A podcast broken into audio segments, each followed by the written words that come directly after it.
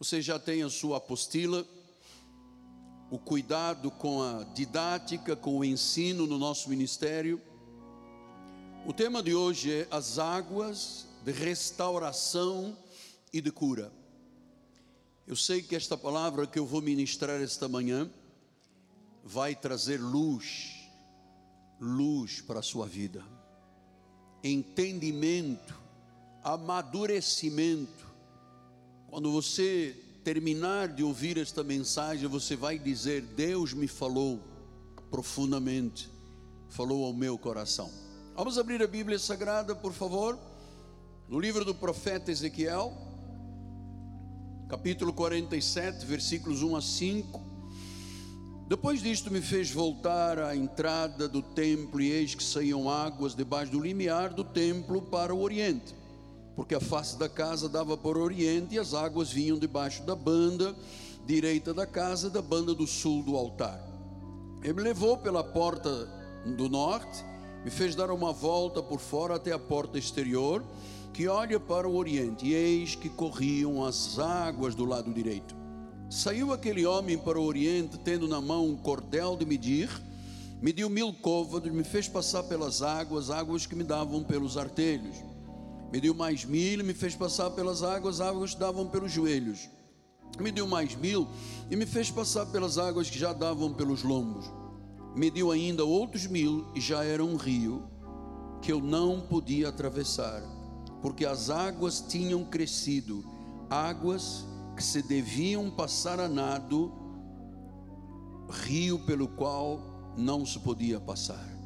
Que esta palavra abençoe todos os corações. Vamos orar ao Senhor.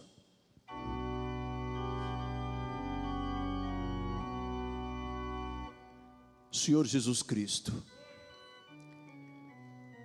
eu tenho em minhas mãos o testemunho da verdade, a tua palavra, a palavra viva a palavra eficaz, a palavra cortante, a palavra saradora, transformadora, regeneradora.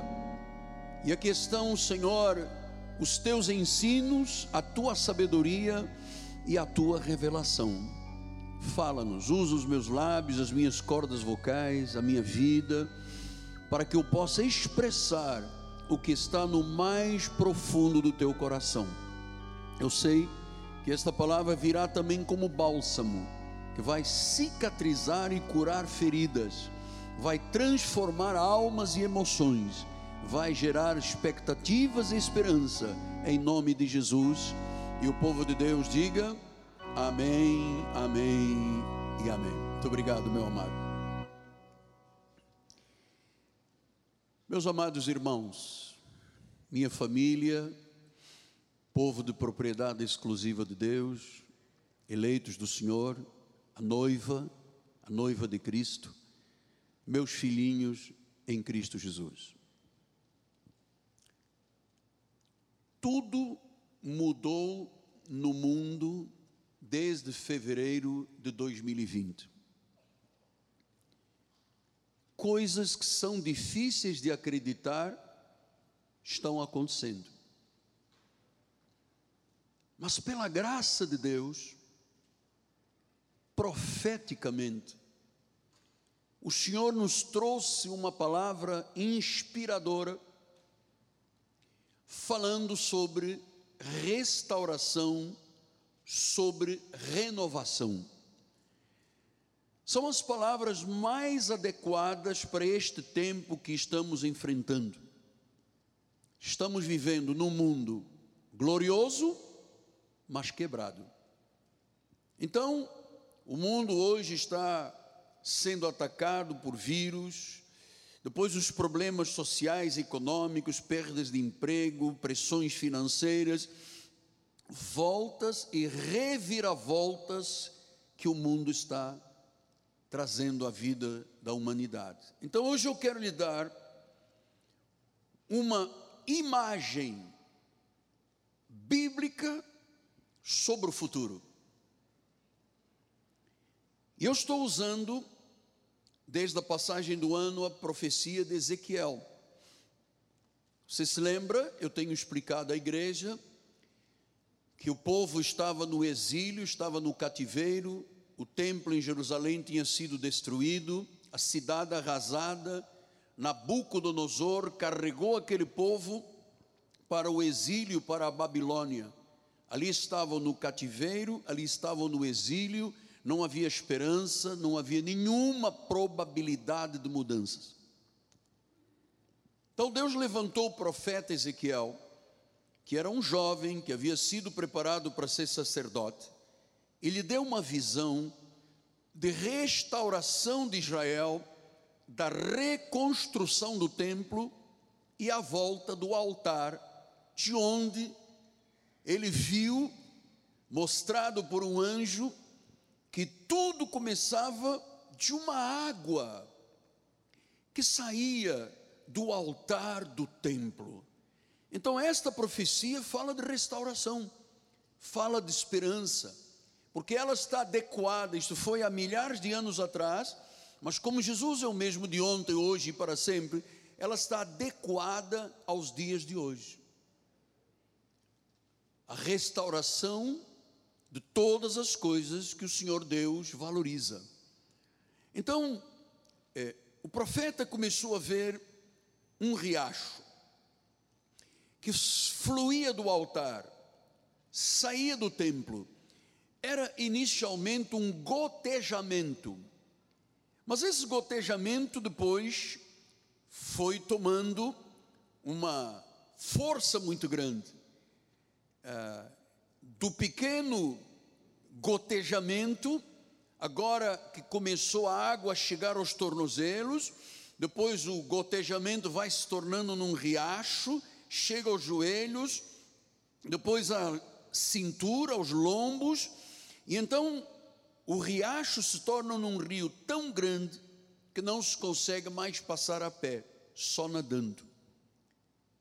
E o Senhor está dizendo, apóstolo, que está adequado aos dias de hoje? Sim, porque estas águas representam a manifestação da graça de Deus e a manifestação do Espírito Santo dentro da igreja. E diz que estas águas que saem do altar, correm o templo, elas vão chegar a uma dimensão tão poderosa, tão milagrosa, tão transformadora, tão regeneradora, tão restauradora, que o versículo 8 diz isto. Então ele me diz: Estas águas saem para a região oriental, descem a campina, entram no Mar Morto. Eu já expliquei aqui inúmeras vezes: o Mar Morto se chama morto, porque é morto. 25% do mar é sal, não há vida, não há plantas marinhas, não há peixe, não há nada. Diz que quando estas águas chegam ao Mar Morto, então este Mar Morto fala de desolação fala de perdas, fala de desesperança. Mas diz que quando estas águas chegam a este deserto, no meio da Palestina, num mar 450 metros abaixo do nível do mar, é o lugar mais tétrico que você pode imaginar sobre a terra é o Mar Morto. E diz que estas águas tornam as águas saudáveis. Então, o rio que flui do templo tem como objetivo, neste momento, adequar a palavra ao século 21, porque ele vai chegar a um lugar deserto, você sabe, um lugar de desolação, um lugar de morte. E eu sei que desde que nós estamos pregando esta palavra, esta profecia, desde a passagem do ano, muitas pessoas, muitas pessoas têm se agarrado com unhas e dentes esta profecia, estão começando a entender o significado da graça que vem com um pequeno riacho, um gotejamento, a água vai subindo, a dimensão da obra, do mover do Espírito Santo, das águas milagrosas. Amado, isto é uma realidade. Porque o Mar Morto era um dos lugares mais desolados da terra, é um lugar brutal. Imagina um lugar de água, mas que não tem peixe nem tem plantas. Então, apóstolo, traga isto para o dia de hoje, por favor. Quantas pessoas estão lá do outro lado, nas mídias, na TV web, na rádio web, na televisão, no satélite, e que estão exatamente como essas águas do Mar Morto, sem vida. Pessoas que estão desgostosas de si mesmas. Pessoas que é, estão vivendo dias abúlicos, tremendos, como uma nuvem escura sobre a sua vida. Elas olham e se encontram dentro de um túnel, exatamente como nós estávamos vivendo, até que esta graça maravilhosa se revelou como restauração, como milagre e como cura. Então, você que tem uma vida desgostosa, você sabe que eh, no outro dia eu fui levar o meu carro para revisão e entrei na, na Ford e estava lá sentado aguardando. E passado um pouco veio uma senhora ter comigo e disse: Eu assisto o senhor na internet eu sei que Deus está restaurando a minha vida porque eu estou recebendo as águas desse rio da Cristo vive.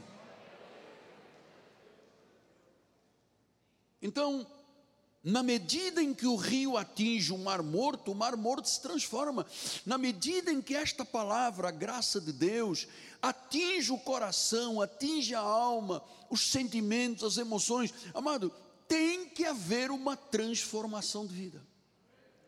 Amado que está aqui dentro deste santuário, na capela, no hall social, com os protocolos todos definidos ah, da Organização Mundial de Saúde, mas você que está aqui dentro, você sabe, você testemunha do que aconteceu na sua vida de transformação. Quem éramos nós antes da graça de Deus, quem somos nós hoje? A despeito de todas as dificuldades, todas as lutas, todas as oposições, todo este, esse virar de cabeça para baixo do mundo, nós estamos aqui vitoriosos, amado. Significa que estas águas realmente chegaram à nossa vida. Mas elas não podem chegar apenas à nossa vida, ela tem que passar lá para fora. Seria um egoísmo, e o Espírito me alertou sobre isso o Espírito disse: Miguel, não limita esta palavra ao seu ministério, não dei uma palavra para o seu ministério apenas. Eu estou dando uma palavra para o mundo. Nós temos gente agora na Ásia, no Oriente Médio, na Europa, nos Estados Unidos, nas Áfricas, pessoas que estão dizendo: o que me resta da vida? Morte.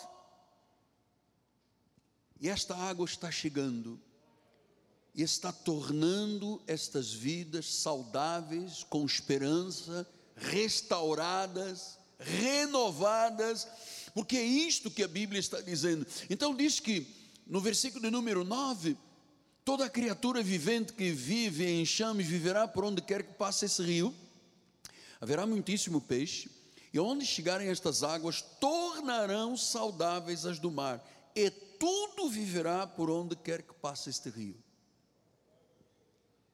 Irmã que está lutando para que o seu esposo confesse Jesus, vai viver. o seu esposo vai se converter. Você, marido que está aqui solitário, dizendo: Meu Deus, a minha esposa tem escamas, ainda não entendeu estas verdades, ela não quer vir à igreja estas águas que saem do altar, que chegaram à nossa vida, chegaram à tua vida, vão chegar à tua casa, vão chegar à tua família, vão chegar ao teu lugar de trabalho, e todas estas pessoas viverão por causa do rio da graça de Deus, do mover do Espírito Santo. Versículo número 10: junto a eles se acharão pescadores, desde Angedi até Anglaim, haverá lugar para se estenderem redes Agora você veja a dimensão do que Deus faz. Até agora era um mar morto. Agora já está dizendo haverá redes. O peixe, segundo as suas espécies, será como o peixe do mar grande, está falando do Mediterrâneo, e vai haver uma multidão excessiva. Então estou aqui como profeta para lhe dizer que assim como Deus mostrou a Ezequiel que havia esperança, que o povo iria voltar do exílio, do cativeiro, para ver o templo restaurado, o altar do templo, Jerusalém reerguida, estas, esses detalhes proféticos estão hoje sendo uma realidade no nosso meio. E volto a dizer, não apenas aqui, mas esta palavra está correndo o mundo. Então, e diz que nas margens, em ambos os lados do rio, começou a aparecer, começaram a aparecer árvores com frutos. Diz que as folhas não murcharão, não faltará fruto a cada. Que bênção de Deus nós acreditarmos. Amado, Deus quer que você acredite nesta palavra profética. Deus quer. Diz o versículo 12: junto ao rio ribanceiro, de um do outro lado nascerá toda a sorte de árvore, dá fruto para se comer, não fenecerá sua folha, não faltará o seu fruto, nos seus meses produzirá novos frutos, porque as suas águas saem do santuário. E o seu fruto vai servir de alimento e a sua folha de remédio. Então diz que tudo começa no altar. Como eu temo a Deus com esta questão, amado. Eu não teria coragem de subir a esse altar sem estar em linha com a graça, com o pacto, sem estar debaixo do temor de Deus, sem a vida de oração, eu não teria coragem, amado, porque eu entendo que Deus me deu um apostolado, o apostolado é dele, ele me deu. Ele disse: Miguel, eu te chamei para seres um apóstolo. E ele me deu uma tremenda de uma responsabilidade. De eu pregar a verdade, mas não é uma verdade meia verdade, é uma verdade verdadeira, não é um sofisma, não é um, uma doutrina dos homens que levam o povo de um lado para o outro, mas é algo substancial, algo que cria raízes, algo que cria estabilidade, algo que faz aquele homem atormentado se tornar um grande marido, num grande profissional, aquela mulher que não tem energia mais se torna uma esposa admirável, aquele filho que tinha abandonado os caminhos de Deus tem o desejo de voltar pelo exemplo dos seus pais. Isto são águas que tornam a vida saudável. Então, diz que a água flui do santuário, flui para lugares desolados, flui para lugares destruídos, trazendo vida e trazendo cura. E agora, ouça o que o Espírito lhe diz. E eu não vou dizer acredita ou não acredita, porque eu não sou do não, eu sou do sim. Ouça o que o Espírito me disse. Creia nisto. O nosso futuro é um bom futuro. E ele me disse: Miguel, as coisas ficarão melhores do que estavam no melhor dos anos passados. Loucura! Ficarão melhor do que os melhores anos passados. Pastor, o senhor está me dando esperança. E sim, é o que eu quero que você acredite. Pastor, quer dizer que eu posso pensar que a minha empresa vai se tornar melhor do que foi durante os anos passados? Sim. Eu posso acreditar que os meus empreendimentos, meus sonhos que estão parados, podem se tornar uma realidade e eu posso viver algo muito melhor do que eu vivi até então nos anos passados? Sim. Porque a Bíblia está mostrando que lugares mortos serão vivificados que as árvores trarão fruto, que as folhas trarão cura, que a água da graça ela é fecunda. Toca na morte, transforma em vida. Aleluia! Toca no lugar morto, transforma em vida. Eu creio nisso, amado. Eu creio. Eu creio em restauração. Eu creio em renovação para o povo de Deus, e eu creio, e ninguém me tira isso da minha mente e do meu coração, que coisas, as coisas da nossa vida ficarão melhores do que estavam nos anos melhores do passado.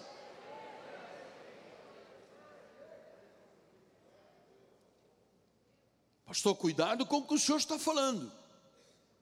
Amado, eu temo a Deus, eu sei que se eu presumir falar no nome do Senhor, e não for Deus a mandar falar, o Senhor me tira a vida aqui em cima deste altar.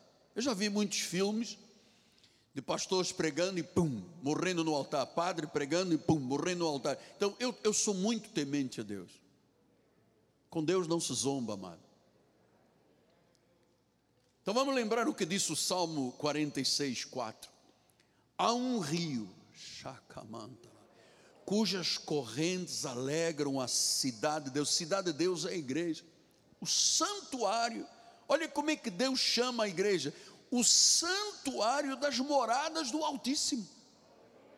Então, isto não é um ajuntamento social, isto não é um Rotary, não é um Lions Club, não é um sindicato para se discutir política. Isto é um lugar santuário onde Deus mora. Diz o versículo 5: Deus está no meio dela. Eu creio, diga eu creio. Eu creio que Deus está aqui. E diz que a igreja, o santuário das moradas do Altíssimo, jamais será abalada. Então vocês sabem como é que nós vivemos 2020? O deputado está aqui, que foi o anjo que nos ajudou. Que guerra para nós realizarmos um culto. Mas se passaram os meses, e eu lhe digo com sinceridade, não houve abalo no nosso ministério, amado. Porque este rio está aqui, versículo de número 6 disse: Bramam as nações, os reinos se abalam, os países se confundem, as sociedades viram de cabeça para baixo, mas ele faz ouvir a sua voz através do altar e diz que a terra se dissolve. Versículo 7: O Senhor dos Exércitos está conosco, diga, eu creio nisso. Diga, o Senhor dos Exércitos está comigo. Diz que o Deus de Jacó é o nosso refúgio. É nele, é nele que nós nos refugiamos. Amado, sem Jesus não dá. Creia nele, receba-o como Senhor e Salvador curve-se diante da majestade, da magnificência, da glória. Como é glorioso este nome de Jesus. Então, curve-se diante dele, porque ele diz: Eu estou convosco. E onde Deus está, ninguém pode abalar uma igreja, ninguém pode abalar um ministro, ninguém pode abalar o povo de Deus. Ninguém. Versículo número 10: Aquietai-vos tenha paz. E ele disse: Sabei que eu sou Deus, sou exaltado entre as nações, sou exaltado na terra, aquietai-vos. Quer dizer que Deus está pelejando por nós, apóstolo? Deus está pelejando, ele disse: Aquieta-te, não te perturbes, não fiques agarrado as mídias que estão lançando veneno a cada momento para a sociedade, falando em morte, falando em desespero, falando em terceira onda, quarta onda, os especialistas atormentando o povo deste país. Aquieta-te. Sossega. Veja o que o Apocalipse 22, 1 a 3. Então me mostrou o rio da água da vida brilhante como cristal, que sai do trono de Deus. Quer dizer que o altar é um trono, apóstolo? Eu pensei que era apenas um negócio de acrílico. Não. Aqui há um trono pela fé. Diz que sai do trono, diz que a água da vida sai do trono. Quer dizer que a igreja tem esta função, amado, de trazer vida, de trazer esperança Sabe aquela pessoa que começou a fumar um cigarro normal, depois passou a cheirar um pó de não sei de quê, agora já está no crack, já está com o dente caindo, já está com células do cérebro totalmente destruídas. Você sabe que Deus pode restaurar esta vida? Basta que estas águas cheguem lá. Basta que estas águas cheguem lá. Então, a presença de Deus está permeando cada centímetro deste mundo. E através do rio que flui do altar, Deus trará cura, Deus trará restauração para o seu povo. Esta é a imagem mais clara que Deus podia nos dar sobre o nosso futuro. O céu se reunindo com a terra, restaurando o que está quebrado, trazendo vida e cura àquela pessoa que está desesperançada ressurgindo e ressuscitando situações, sonhos, restaurando. Olha, eu creio nisto, amado. Eu, eu, o, meu, o meu interior está totalmente submetido e devotado a esta palavra. Você sabe por que um dia duas irmãs mandaram um recado para Jesus, disseram: Meu irmão está doente, teu amigo Lázaro, venha depressa. Então Jesus teve que fazer curas, fazer campanha, pregar, e quando chegou, as irmãs disseram: Oh, já chegaste tarde. Nosso irmão já morreu. Jesus chorou quando ouviu esta notícia e disse: Ele já está no túmulo há quatro dias, Jesus. Se você tivesse vindo antes, ele não teria morrido, mas agora já cheira mal.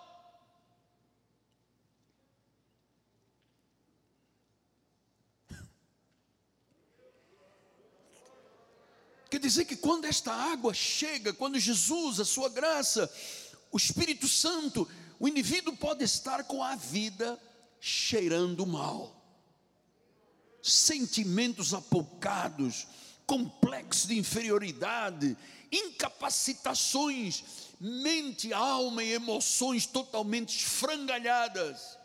Sabe o que Jesus disse? Tira a pedra. Esta é a nossa parte. Prega a palavra, Miguel. E eu venho hoje lhe suplicar diante de Deus: ajude-me, por favor. É nossa responsabilidade. O mundo precisa de nos ouvir. Porque, irmão, nós estamos na zona oeste do Rio de Janeiro. Todo mundo tem medo do Rio de Janeiro, perigo daqui, bala dali. Amado, a igreja nunca será abalada, porque ela tem uma função de trazer vida no meio do caos. No meio do caos.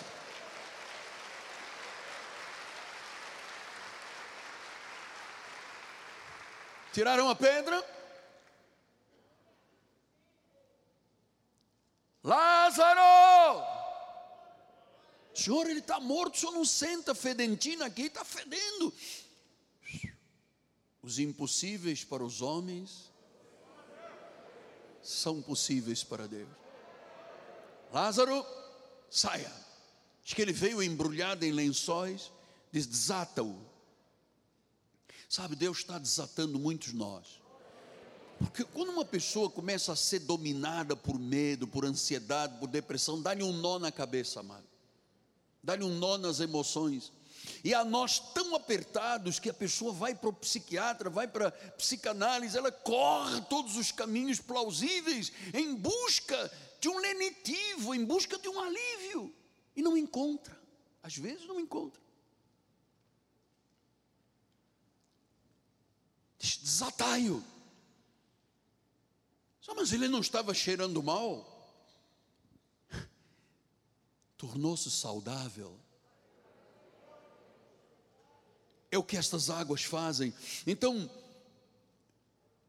Deus está chamando a igreja para esta realidade. Ah, e ele está chamando o mundo, porque em Atos 17, 30, 31 ele diz: Ora, não levou Deus em conta os tempos da ignorância, agora, porém, notifica aos homens que em todos, em toda parte, Estou falando aí para o Oriente Médio, estou falando para a Europa, para a África, para a Austrália, para a Oceania, para a Ásia, para o continente americano, sul-americano, para as Áfricas. Arrependei-vos, que hoje a prática se chama reconciliai-vos. É a hora de Deus para a tua vida. Sim, mas eu preciso primeiro de cuidar dos meus. É a hora de Deus para a tua vida, mano. Jesus disse: se você ouvir a voz de Deus, não endureça o coração. Ele mandou Paulo escrever isto aos Hebreus: não endureça o coração como foi como os judeus no deserto. Não há tempo a perder na nossa vida, amado. A vida é curta demais.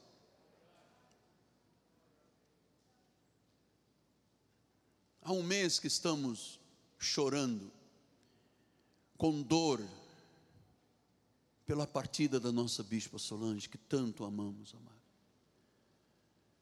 Olha, a vida diz que tudo passa rápido. Tudo passa rápido e nós voamos. Você não pode postergar, deixar para amanhã, para depois, quem sabe um dia. O dia é hoje.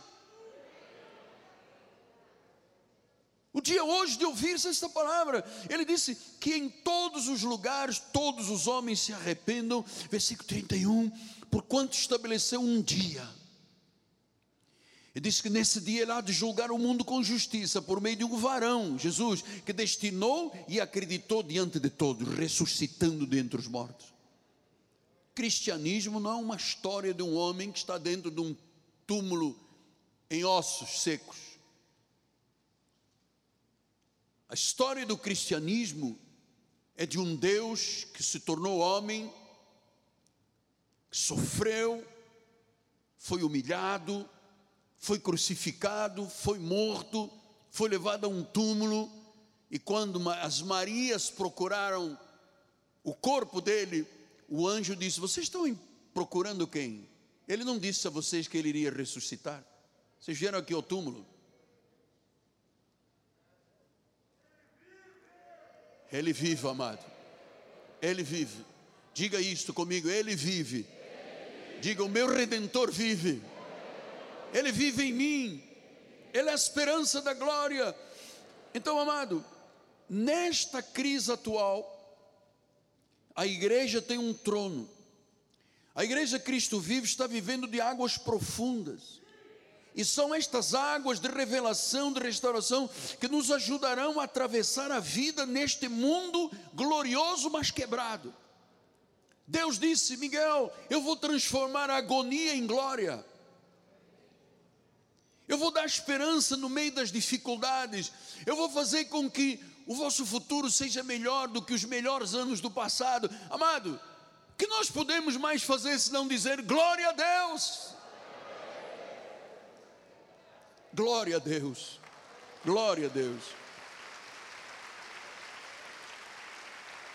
Glórias a Deus. Glórias a Deus. Amado, Deus está falando ao teu coração ou não está? Deus está falando ao teu coração. Pastor,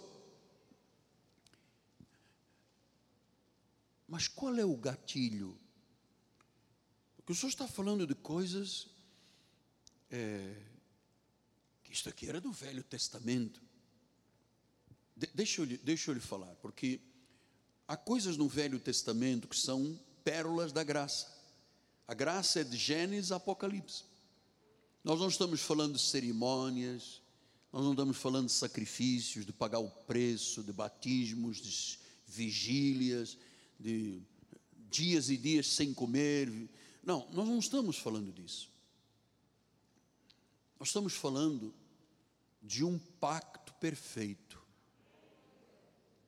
Um pacto, uma aliança perfeita que foi estabelecida por Jesus. E eu vou lhe dizer, amado, nós confiamos em Jesus e esta igreja tem um chamado para ser zelosa com o pacto da graça de Deus. Você se lembra Elias, em 1 de Reis 19, 10, a palavra do Senhor diz: Ele respondeu: Eu tenho sido zeloso pelo Senhor, Deus dos exércitos. Os filhos de Israel deixaram a tua aliança, derribaram os altares, mataram os profetas. Eu fiquei só e agora estão tentando me tirar a vida. Então, Elias vai diante de Deus e diz: Senhor, eu tenho sido zeloso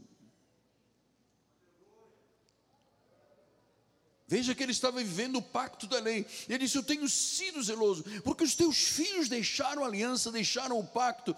Olha, amados, eu vou lhe dizer uma coisa. Muito do que se chama evangélico ou cristão no Brasil não tem nada a ver com evangélico nem com cristão. Hoje em dia, uns modismos, né? Essa, essa, essa modernidade de se transformar ou de se querer transformar a igreja numa boate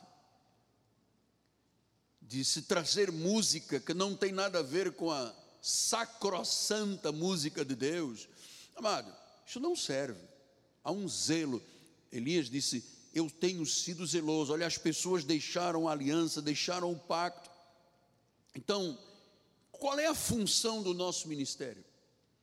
Primeiro você tem que saber, ou pelo menos rememoriar, que o pastor desta igreja é zeloso com a graça de Deus zeloso com a graça de Deus. E Deus nos levantou como igreja para chamar o povo evangélico e aqueles que são eleitos e que não sabem ainda, que estão aí nesse mundão, para voltarem à nova aliança. Porque eu vou lhe dizer com muito temor, com muito respeito, grande parte das igrejas estão fora do novo pacto, vivem de costumes da lei. Ontem me mandaram um áudiozinho, um vídeo para eu ver. Estava um pregador vestido com pano de saco. Ah, amado, vou te contar uma coisa. Pano de saco é no Velho Testamento. agora nós temos roupagens novas, não temos que nos vestir de pano de saco, amado. Estão fora do pacto. Estão vivendo costumes, estão vivendo de cerimônias, estão vivendo de abluções, batismo disto, batismo daquilo, são três vezes na água, é água aspergida, ah, tem que ser no mar, tem que ser no rio. Amado, isso tudo são preceitos mosaicos, legalistas, judaizantes. O povo que está na maioria das igrejas está dentro de lugares de condenação, sofrimento. Então, desde 1989, quando o Senhor arrancou as escamas dos meus olhos, começou-me a revelar os mistérios que estavam ocultos. Houve muita pressão, houve muitos ataques, mas eu tenho um zelo pelo novo pacto que eu não abriria mão, ainda que o mundo inteiro se transtornasse em cima de mim, eu não abriria mão. Olha, os senhores mais novos na igreja devem saber, tentaram me matar. Um ministério aí. Enviou cinco táxis aqui para esta porta. Quando eu saí, tinha cinco táxis com o capô levantado. Quando eu entrei na Pinto Teles, os cinco vieram atrás de mim. Eu pensei, é irmãozinho da igreja, né? E quando eu passei lá pelo é, Taquara, Estava parado no cruzamento, entrou um táxi na minha frente e três pararam atrás e um mais longe. E saiu uma turma com Bíblia na mão e eu disse: Olha, me conheceram, vêm dar a paz. Foi eu dizer isso, começou o tiroteio, amar. Pá, pá, pá, pá, pá. Olha, amar, me arrancaram do carro, meteram arma. Graças a Deus que a minha filha, Ana, aqui na porta da igreja, ela andava sempre no meio dos irmãos, era mais velha, trocou com outra menina pequenininha, ela foi para a casa dessa amiga e a pequenininha veio no nosso carro. Amado, foi tanto tiro. Um dos tiros rebentou o banco do carro, um rombo desse tamanho, que era exatamente onde estaria a cabeça da minha filha. Deus é fiel, amado. Eu me recordo que quando me sacaram do carro, eu fui rastejando no meio daquele meio fio com jardim, eu fui rastejando, me atirei para o outro lado e o indivíduo pá, pá, pá, pá, pá, pá e Deus me guardou e o maligno não me tocou, amado. Não me tocou, amado.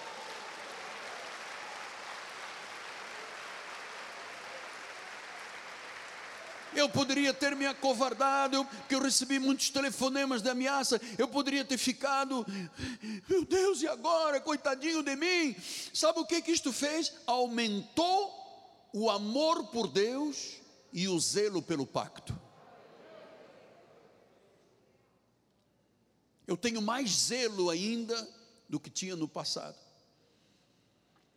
Amados, como é que está o povo de Deus? O povo de Deus, se você acompanha as mídias, é uma guerra, uma luta entre as denominações. Você sabe por quê? Porque não vivem o pacto da graça de Deus. Estava ouvindo agora um grande ministério aí do norte do Brasil. Havia uma eleição, outra coisa que eleições dentro da igreja vai proporcionar o quê? Uns derrotados e uns vitoriosos. E não pode haver dentro de uma igreja derrotado e vitorioso. Tem que haver vitoriosos. Então, estava assistindo, ah, porque um, um pastor auxiliar não concordou com a eleição do pastor titular que está há 40 anos na igreja, foi ele que fundou a igreja. Então foram para a delegacia, saiu pancadaria, bota no tribunal. A igreja de Jesus A igreja de Jesus. Como um grupo que botou uma igreja no tribunal de trabalho e o senhor promotor disse: Mas vocês são de igreja e vêm para cá lavar roupa suja no tribunal? Vocês não sabem resolver os vossos problemas? Não há um juiz entre vocês? Paulo disse isso: não leve irmão à justiça, não há juiz entre você, não há uma palavra de sabedoria que seja equilibrada e resolva os problemas da comunidade. Então, eu conheço o pacto da graça de Deus. E eu vou lhe dizer uma coisa, mano. O tempo que eu viver nesta terra, nós não nos dobraremos perante o sistema hipócrita legalista, mano. Nós temos aqui gente nesta igreja que já pagou o preço de sofrimento debaixo de cajadão de homem. Mano. Quem é o pastor que tem direito de humilhar uma ovelhinha de Jesus, amado? Quem é o homem para dizer você não vai tomar a ceia? Quem é o homem para dizer expulsa da igreja? Olha, eu, eu, passo aqui alguns tormentos aqui dentro do ministério, pessoas contra mim, me atacando. Eu não, eu jamais eu diria, saia daqui. Pelo contrário, eu vou dizer, fique aqui, porque é aqui que tem transformação.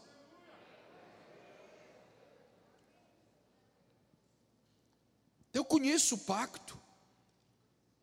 Desde 1989, eu nunca mais me dobrei ao sistema legalista. Eu acreditei que nós fomos predestinados em amor. Eu acreditei que há nesta terra duas sementes, os filhos de Deus, os filhos do diabo. Ah, e que Cristo não morreu por todos, mas pelos muitos. Esta é a verdade de Deus. Esta é a verdade de Deus. Porque o que eu ouço pregadores dizendo, ovelha, você vai para o inferno. Vai para o inferno ele, amado. Diz que o inferno é para os anjos e o diabo, os anjos do diabo e os anjos do mal. Não para o povo de Deus, para nós há justiça, para nós há uma salvação, há uma garantia. Nós não fomos colocados para a perdição, não somos filhos da ira, nós somos filhos da honra, amado vasos de honra. Então, Deus colocou no nosso ministério pessoas que de antemão Ele mesmo preparou. Sabe o que eu muito admiro na sua vida? É porque você não se deixa contaminar pela lei.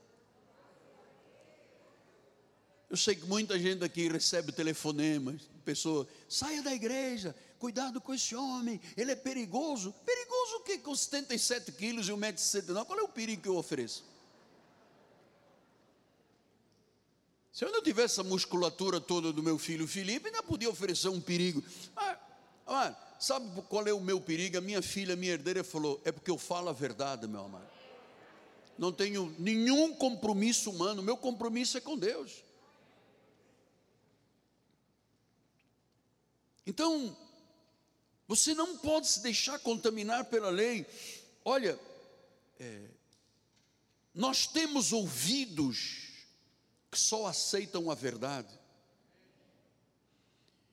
E talvez você diga, mas o exemplo de Ezequiel é do Velho Testamento. Tá bom, mas nós estamos falando de um, de um zelo que Elias disse: Senhor, eu sou zeloso. É, Todos te abandonaram, todos largaram a aliança, todos quebraram os altares, só sobrei eu. E Deus disse: Não, Elias, tem lá sete mil que não se dobraram a Baal. Fui eu que os preparei. Você está aqui porque Deus te preparou. Porque você não se curvará a Baal nunca. Você não aceitará o jugo da lei. Então, é, o que disse Paulo a respeito disso? Desse zelo pelo pacto da graça de Deus, porque o que alimenta a nossa igreja alimentou. Você viu a bispa Solange Brandt falando, foi uma cassete, foi uma mensagem sobre predestinação, reescreveu a minha vida, a minha família, o meu ministério, todo o meu ser.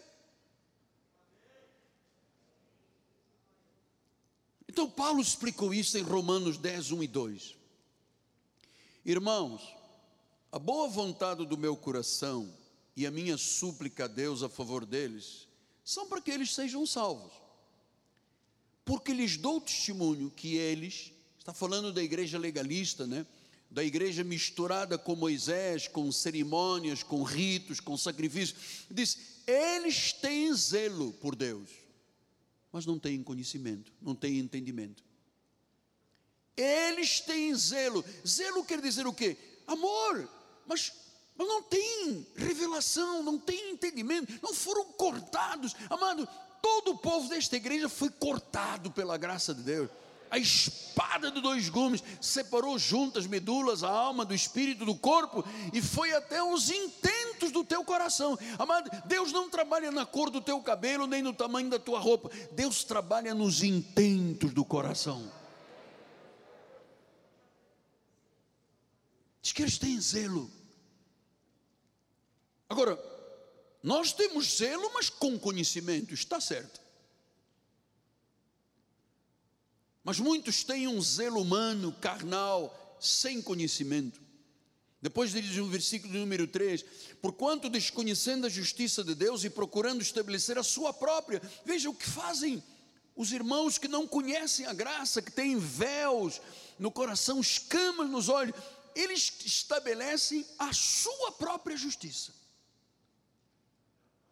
Aqui tem que ser assim. Aqui, aqui. Olha, o homem não imagina que se Deus desliga aqui uma artériazinha aqui, pum, a pessoa acaba, fica querendo ser o que? Dono da igreja? Ninguém é dono da igreja, amado. O dia que eu partir para o Senhor, você tem uma herdeira, tem os netos, tem os filhos, o teu corpo ministerial. Amado, igreja não é uma entidade de CNPJ, ainda que tenhamos que ter de CNPJ. Igreja é uma identidade espiritual. É o trono de Deus, é o Santíssimo de Deus, é o lugar onde Ele fala, onde Ele transforma vidas. Então é preciso entendermos que os irmãos que seguem o judaísmo, portanto, evangélicos ligados às cerimônias, aos ritos, aos batismos, aos sacrifícios, jejuns, vigílias, estão estabelecendo a sua própria justiça. Eu vou lhe dizer, e não se sujeitam à justiça que vem de Deus. Eu tenho ouvido pregadores dizendo isso. A Bíblia diz isto, mas nós aqui, ué, a Bíblia diz isto, mas não importa se Deus disse isto, nós aqui dizemos, você sabe, isto é, é um zelo. Eu entendo quando o indivíduo fica oito dias sem comer. Tem que ter amor a Deus para ficar oito dias sem comer. Mas é sem entendimento. Ah, fica, vamos fazer uma vigília de quatro dias. A pessoa que se bota sem dormir três, quatro dias, está achando que está barganhando o coração de Deus, mas não está. Você não conquista Deus por sacrifício. Você, você Ama a Deus quando você usa a sua fé e não sacrifícios. Então diz que nós temos que nos sujeitar à justiça que vem de Deus. Então, ele se sacrificou por nós, amado. Ele pagou o preço, ele cumpriu a lei. Ele diz que não há mais maldição para quem está em Cristo, não há mais condenação. Nós recebemos a salvação por fé. Isso que eu estou dizendo é viver em linha com a graça, com este zelo, com conhecimento, com a verdade. Há muitas pessoas que parece que têm zelo, parece que o zelo é de Deus, mas não é. Você se lembra da história lá de, da serpente, Números 21, 4 e 9? Ele diz assim: Então partiram no Monte Or pelo caminho do Mar Vermelho, rodearam a terra, porém o povo se tornou impaciente no caminho. E o povo falou contra Deus e contra Moisés. Olha, eu vou lhe dizer uma coisa: se você é desta igreja, tranquilo, nunca fale de mim porque eu nunca vou falar de você. Não deixe os seus lábios murmurarem. Não deixe a sua boca ser motivo de veneno, de peçonha. Tranquilo na igreja. Você, ah, mas eu não entendo as coisas que às vezes o Senhor diz. Vai, calma, porque não sou eu que digo, o Espírito está falando, é Ele que tem que te ensinar, não sou eu. Eu estou, eu estou falando o que Ele manda dizer. A revelação é individual, Deus está fazendo com cada um. Então diz que é, o povo falou contra Deus, falou contra Moisés. Por que, que nos fizeste subir do Egito para que morramos no deserto, onde não há pão nem há água, e a nossa alma tem fastio deste pão vil? Então o Senhor mandou entre o povo serpentes abrasadoras, que mordiam o povo, e morreram muitos do povo de Israel. Veio o povo a Moisés e disse: Havemos pecado, porque temos falado contra o Senhor e contra ti. Ora a Deus que nos tire nós as serpentes. Então Moisés orou. Você vê, amado, há um veneno na pregação da lei. São estas serpentes que, que picam, que mordem as pessoas. Às vezes um indivíduo, uma mulher que era amiga do marido, viviam bem, felizes, tinham vida conjugal, se mete aí num lugar desse, aí o pastor diz, não pode raspar a perna, tem que usar vestido comprido, não raspa a axila, não tira o buço, não corta não sei o quê, deixa a orelha com o cabelo, sabe? e as tantas aquela pessoa, é verdade, aquela pessoa que era uma, um espelho para o marido, se torna um, água absintosa, mano. São serpentes.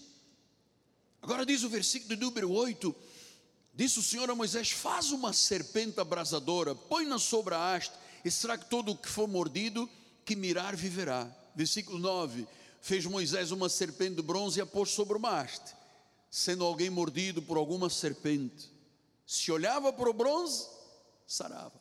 Pastor, o que, que isso significa? Uma haste, que quando as pessoas olham para aquela serpente, são curadas. Que haste é esta? A cruz do Calvário. E a serpente de bronze que cura? É, isso é uma simbologia do Antigo Testamento. É Jesus. Quer dizer que eu posso ter sido mordido por serpente. Eu fui mordido pela serpente da igreja católica, amado. Eu ficava lá diante de Nossa Senhora de Fátima com São Judas Tadeu e rezava e rosário. Aquilo foi uma mordida de uma serpente que eu perdi 21 anos na minha vida. Tem gente mordida pelo espiritismo, tem gente mordida pelo ocultismo, tem gente mordida pelos búzios, pelas cartas de tarô, pela cigana, pela borra de café, as serpentes estão aí fora. Mas diz que quem olha para de bronze, diz que Sara, esta serpente de bronze é a simbologia do amor, das misericórdias, da bondade de Jesus Cristo. É verdade, todos nós fomos muito picados por serpentes neste mundo uns picados pela serpente do álcool, outros da droga, outros de maus hábitos, de costumes irrascíveis. Todos nós andávamos aí sem Deus no coração, amado. As serpentes vinham, pá. Alguns pegavam na jugular e tiravam-lhe o sangue. Tem pessoas que passaram nesta terra, não conheceram um milímetro de felicidade, um segundo de bem-estar. Foi sofrimento atrás de sofrimento. Mas eu, na cama de um hospital, percebi que Deus estava levantando uma haste com a serpente de bronze, tipologia de Jesus, a haste e a cruz. Amado, Deus me sarou. Deus me sarou no corpo físico, na alma, no espírito. Eu sou um homem saudável, da cabeça aos pés, amado.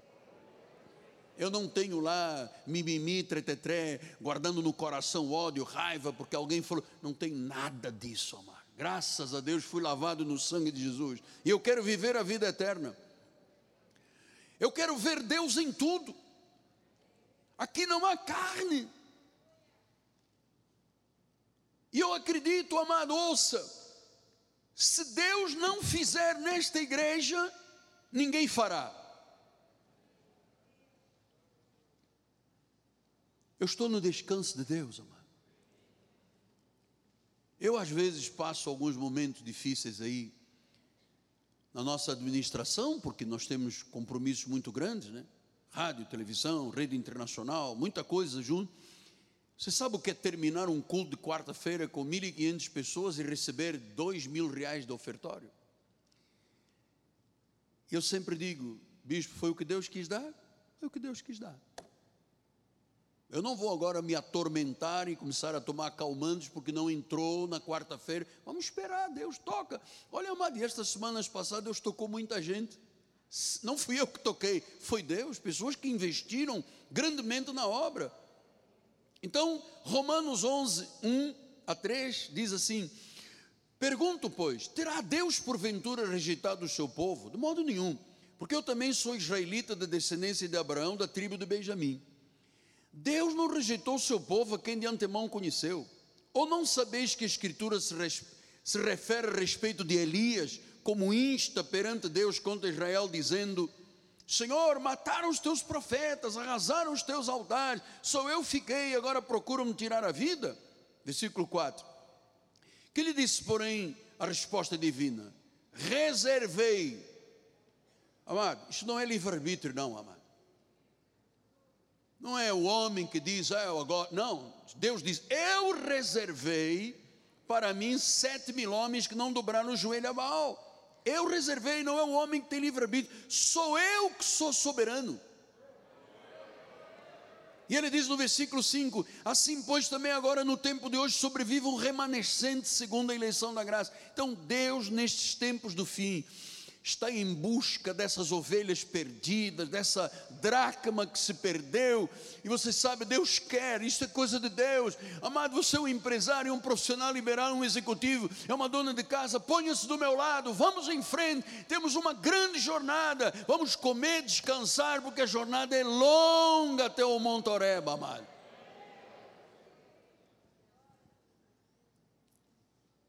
E diz depois, se é pela graça, versículo 6, já não é pelas obras. Do contrário, a graça não é graça. Então, meus amados, Deus tem o governo sobre as nossas vidas, os pensamentos de Deus se sobrepõem a todos os nossos pensamentos. E diz o versículo número 7: Que diremos, pois, que Israel busca e não conseguiu, mas a eleição os alcançou e os mais foram endurecidos. Como está escrito, Deus lhes deu espírito de entorpecimento, olhos para não ver, ouvidos para não ouvir, até o dia de hoje. Então diz que há pessoas nesta terra entorpecidos, não conseguem entender. São os filhos do diabo. É a semente da perdição. Deus deu o Espírito, quer dizer que não é o homem, não, não, não, amado, Deus é soberano. Se Deus diz que deu entorpecimento para que não sejam salvos, não serão salvos. Adianta nós pensarmos que Deus é Papai Noel, Deus é Senhor. Agora, Deus tem os seus escolhidos e tem os endurecidos. A uns Deus deu o espírito de entorpecimento, e a outros, diz o versículo 8, como está escrito, Deus lhes deu, Deus. Ele não fala Jeová. Jeová é do Antigo Testamento. Ele fala Deus, Paulo chama Deus, Jesus, Senhor. Deus lhe deu, Deus lhe deu. Amado, diz que há pessoas que estão entorpecidas, porque Deus quer desta forma. São os criados para a perdição, são os lobos, são os cabritos, são os vasos de desonra. Mas Deus tem vasos de honra para a salvação, salvo por Deus, salvos para sempre, conhecidos por Deus desde antes da fundação do mundo, predestinados para a salvação. E diz o versículo 25: Porque não quero, irmãos, que ignoreis este mistério, para que não sejais presumidos em vós mesmos que veio o endurecimento em parte de Israel até que haja entrada a plenitude dos gentios. O que é a plenitude dos gentios? Quando todos os gentios tiverem ouvido falar de Jesus. Lá no fundo de África, lá na tribo dos gangalas em África, em Angola, que só falam para os talidos. Deus vai chegar lá para salvar, amado. Tribos, povos, línguas, nações. Deus tem este projeto, amado. Diz que vai haver uma plenitude. Eu quero ser parte dessa plenitude. Eu estou me dando, eu estou me entregando. A minha vida está nas mãos de Deus, porque eu quero contribuir para que a plenitude dos gentios aconteça. E diz o versículo 29: porque os dons e a vocação de Deus são irrevogáveis. Ninguém pode perder a salvação. Uma vez que Deus dá o dom, é irrevogável. Então, há escolhidos que têm olhos espirituais iluminados que conhecem a verdade, que não são mais contaminados pela lei, que não trocam a graça de Deus por um prato de lentilhas. Não trocam, eu não troco. Pode ser lentilha com lagosta, eu não troco. A minha primogenitura eu não troco. Então a igreja tradicional está longe da nova aliança. Não vivem de forma correta e verdadeira, envenenam o povo de Deus. Isso é que é verdade. Filipenses 1, 27 disse: Vivei acima de tudo modo digno do Evangelho. Você tem que estar firme em um só espírito, uma só alma, lutando juntos pela fé evangélica. Versículo 28, em que nada estáis intimidados pelos adversários. Amados, vou lhe dizer uma coisa: ninguém deste ministério fica intimidado com nada. Versículo de número 29, porque vos foi concedida a graça de padecerdes por Cristo e não somente crer nele, quer dizer que tem momentos de dor também no Evangelho. Versículo 20, 30, pois tendes o mesmo combate que vistes em mim, e ainda agora ouvis que é o meu. Então nós temos que lutar pela fé evangélica, temos que acreditar na salvação, temos que crer definitivamente que salvo uma vez, salvo para sempre. Isto é zelo, isto é amor, isto é cuidado pela graça de Deus. Estamos num combate. Paulo disse: Você não está intimidado pelos adversários. Eu vou dizer a você, meu irmão, que não tem comorbidade, não fica em casa. Sua fé não é para estar dentro de casa. Deus não constituiu um trono dentro da tua casa. Deus constituiu um trono no altar dele, na igreja dele. Volta. Você não sabe que o que mais tememos é o que nos acontece? Quando você fica dizendo, eu tenho uma dor de cabeça, é câncer, é câncer, é câncer, é câncer. Mas se você tiver uma dor de cabeça e disser, não, meu maravilhoso Deus já me curou pelas suas chagas, você é curado.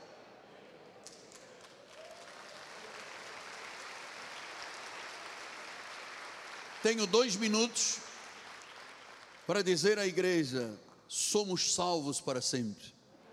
Vivemos a verdade do Evangelho, temos zelo pela graça, e agora que Deus avive o dom que está na tua vida, amado, para tu seres um luzeiro, um braseiro de luz no meio de uma sociedade corrupta e perigosa.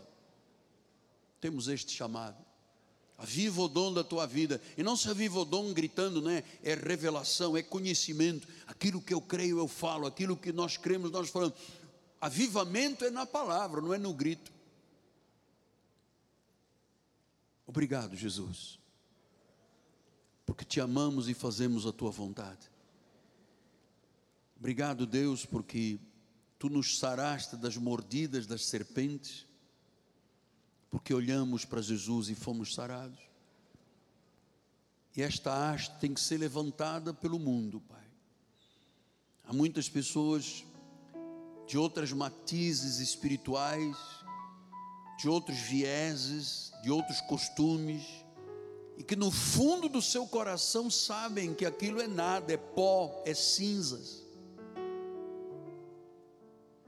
E que esta palavra, Deus, quando chegar a estas vidas, as transforme e as torne pessoas vitoriosas, Pai. Eis-me aqui, Senhor. Eis-me aqui. Usa-me, Pai. Usa os teus filhos que aqui estão. Usa, Pai. Faz pessoas comprometidas com a graça, Deus. Em nome de Jesus, Pai. Em nome de Jesus. Em nome de Jesus.